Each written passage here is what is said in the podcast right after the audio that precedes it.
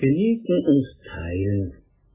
Eine Predigt zum Erntedankfest mit Kohelet 9, 7 bis 10a. In einem Buch über die Kunst zu leben habe ich folgenden Abschnitt gefunden. Freuen Sie sich an gutem Essen und gönnen Sie sich öfter mal ein Gläschen Wein. Achten Sie auf gepflegte Kleidung und vergessen Sie dabei nicht auf ein angenehmes Parfum.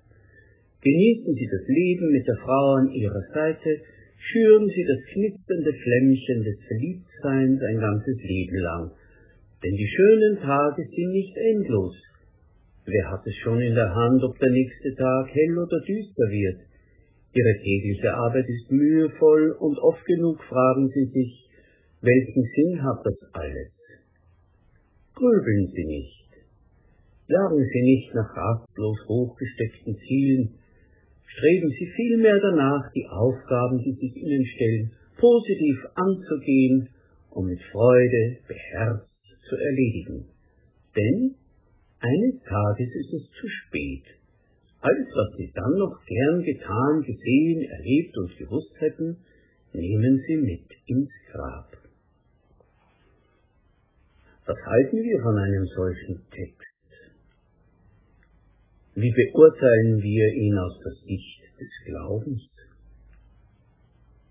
Kommt er uns zu oberflächlich, zu geschmäcklerisch vor? Gerät er bedenklich in die Nähe von Lasst uns essen und trinken, denn morgen sind wir tot? Übrigens, ich habe noch nicht gesagt, aus welchem Buch ich eben zitiert habe. Das Buch über die Kunst zu leben ist die Bibel. Ich habe einen Abschnitt daraus nur in Worte unserer Zeit gekleidet. Das ist schon überraschend. Ich lese jetzt denselben Text in den altehrwürdigen Worten der Luther-Übersetzung. Er steht im Buch Kohelet, Buch Prediger 9, 7 bis 10. So geh hin und iss dein Brot mit Freuden und trink deinen Wein mit gutem Mut, denn dies dein Tun hat Gott schon längst gefallen.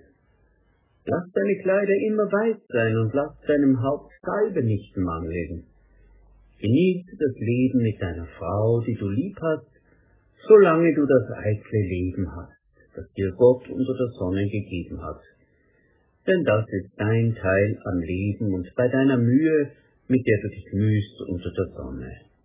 Alles, was dir vor die Hände kommt, ist zu tun mit deiner Kraft, tu das. Denn bei den Toten, zu denen du fährst, gibt es weder Tun noch Denken, weder Erkenntnis noch Weisheit. Hier wird die Summe einer abgeklärten Lebensweisheit so ausgesprochen.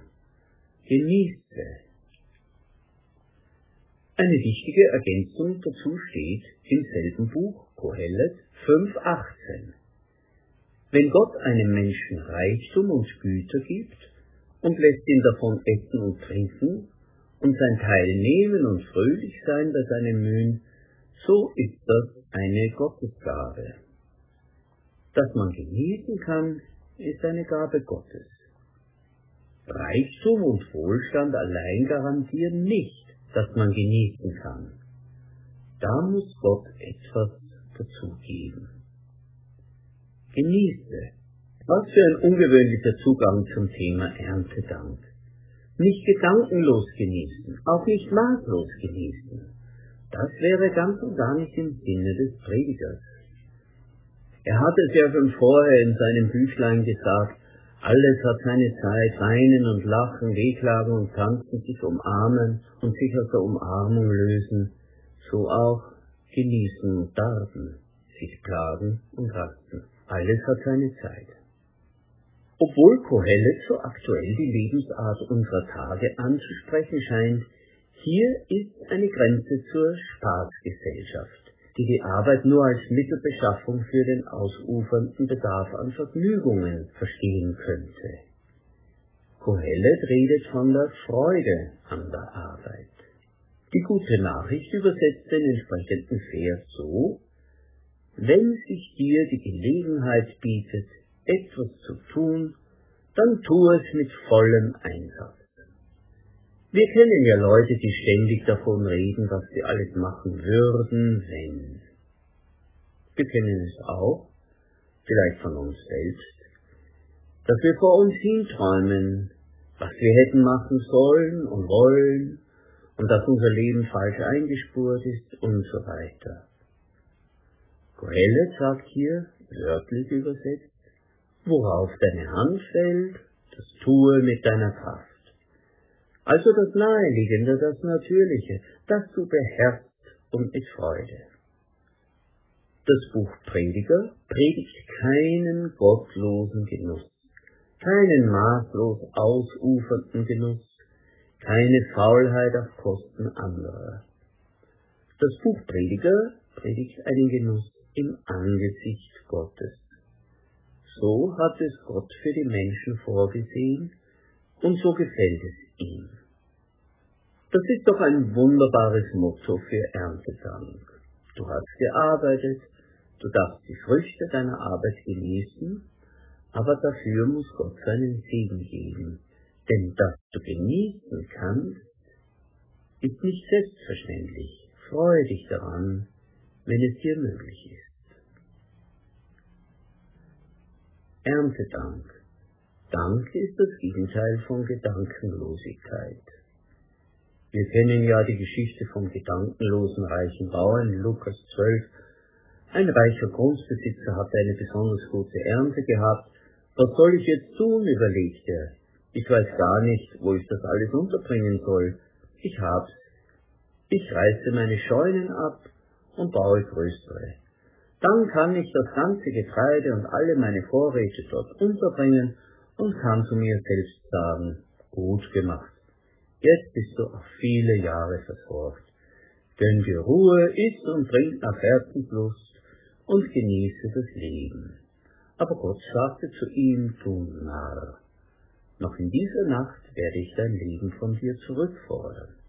Wem gehört dann dein Besitz? Und Jesus schloss, so steht es mit allen, die für sich selbst Besitz aufhäufen, aber bei Gott nichts besitzen. Eigentlich, so würden wir sagen, hat der Mann ja nichts grob falsch gemacht. Aber, und das bringt Jesus meisterlich heraus, der Mann redet nur mit sich selber. Er hat eine gute Ernte eingefahren und sagt zu sich, gut gemacht. Sein Leben und sein Denken kreisen nur um sich selbst. Ich will, ich mache, ich werde genießen. Ich kann zu mir selbst sagen, gut gemacht.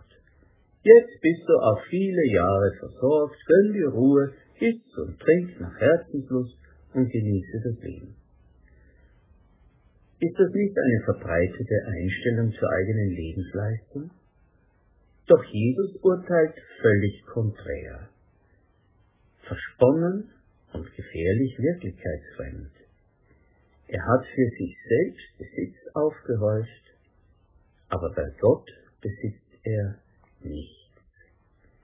Nicht das Planen, nicht das Genießen ist falsch, sondern dass er bei Gott nichts besitzt. Das muss uns zu denken geben.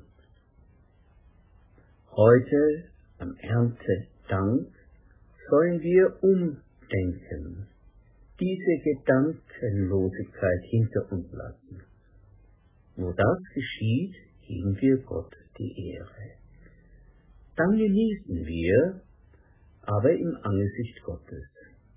Dann wird nämlich auch der andere Mensch Teil meiner Welt. Von Kohelet herkommend würde die Bibel sagen, du brauchst nicht ein verbissener Idealist zu werden. Beziehe einfach den anderen mit ein in deinen Wunsch nach einem gelungenen Leben, in dem Genuss und Freude einen Platz haben. Dann geht es gar nicht anders, als dass du für den anderen Menschen mitdenkst und mitsorgst, wenn der andere keine Grundlage für Freude und Genuss hat. Es ist gut, hier die Worte aus 1. Timotheus 6, 17 bis 19 zu hören. Ermahne die, die im Sinne dieser Welt reich sind, dass sie nicht überheblich werden. Sie sollen ihr Vertrauen nicht auf etwas so Unsicheres wie den Reichtum setzen, der wieder zerrinnen kann. Vielmehr sollen sie auf Gott vertrauen, der uns alles reichlich gibt, wenn wir es brauchen. Sie sollen Gutes tun, freigebig sein und ihren Reichtum gerne mit anderen teilen. Wenn sie an guten Taten reich werden, schaffen sie sich einen sicheren Grundstock für die Zukunft, damit sie das wirkliche Leben gewinnen. Damit hätten wir alle Zutaten beieinander für ein echtes Erntedankfest. Dankbar zu sein für den Ertrag des Lebens, uns freuen an dem Maß an Wohlstand, der es uns erlaubt zu genießen. Gott einbeziehen in unser Planen und Denken und teilen, denn dann sind wir gerüstet für die große Ernte Gottes, die uns noch unbeschreiblich viel mehr Freude und Erntejubel und Genuss bereiten wird. Selbst dort, wo jemandem der unbeschwerte Genuss durch Trauer und Belastungen versagt oder vergällt wird, diese Ernte wird kommen. Wenn der Herr die Gefangenen Zions erlösen wird, so werden wir sein wie die Träumenden. Die mit Tränen sehen, werden mit Freuden ernten. Die gehen hin und weinen und streuen ihre Samen und kommen mit Freuden und bringen ihre Garben. Psalm 126 Amen.